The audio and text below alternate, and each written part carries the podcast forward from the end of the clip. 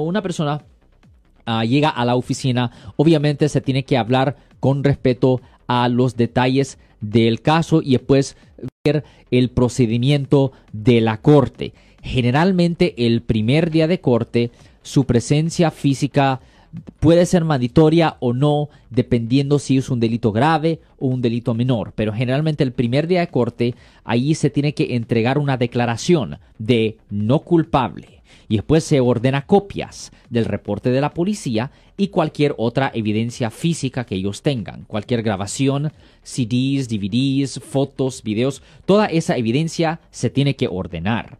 Lo siento por la interrupción, su video va a continuar monetariamente. Solo voy a mencionar que si usted ha sido acusado por haber cometido cualquier delito aquí en el área de la Bahía Norte, California, por favor no se espere, llame el nuevo teléfono que ven en la pantalla o llame para hacer una cita inmediatamente al 1-800-530-1800. Recuerden, yo soy el abogado Alexander Cross, abogado criminalista aquí en el área de la Bahía Norte, California.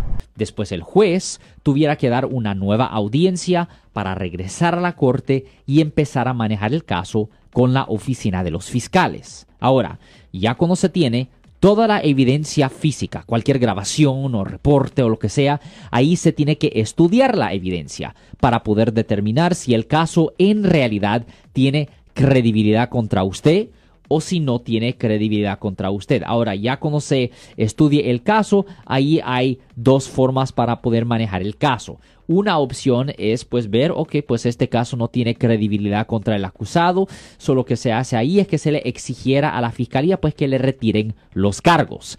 Y si ellos todavía no están dispuestos a retirar los cargos, ahí es cuando el caso se pudiera programar para una audiencia que se llama el juicio por jurado. Ahora, para la gente que no sabe, el juicio por jurado es cuando traen a 12 personas de la comunidad y las 12 personas escuchan y después ellos votan desafortunadamente basado en sus sentimientos, pero ellos votan si el acusado es inocente o si el acusado es culpable. Si lo encuentran inocente, ahí es cuando le retiran los cargos. Obviamente a la misma vez también es necesario mirar el otro lado de la moneda. ¿Por qué? ¿Qué pasa si la fiscalía sí tiene suficiente para convencer a un jurado o hasta engañar a un jurado de que un acusado sí es culpable de la ofensa. Pues en una situación así es mala idea llevar el caso a un juicio por jurado.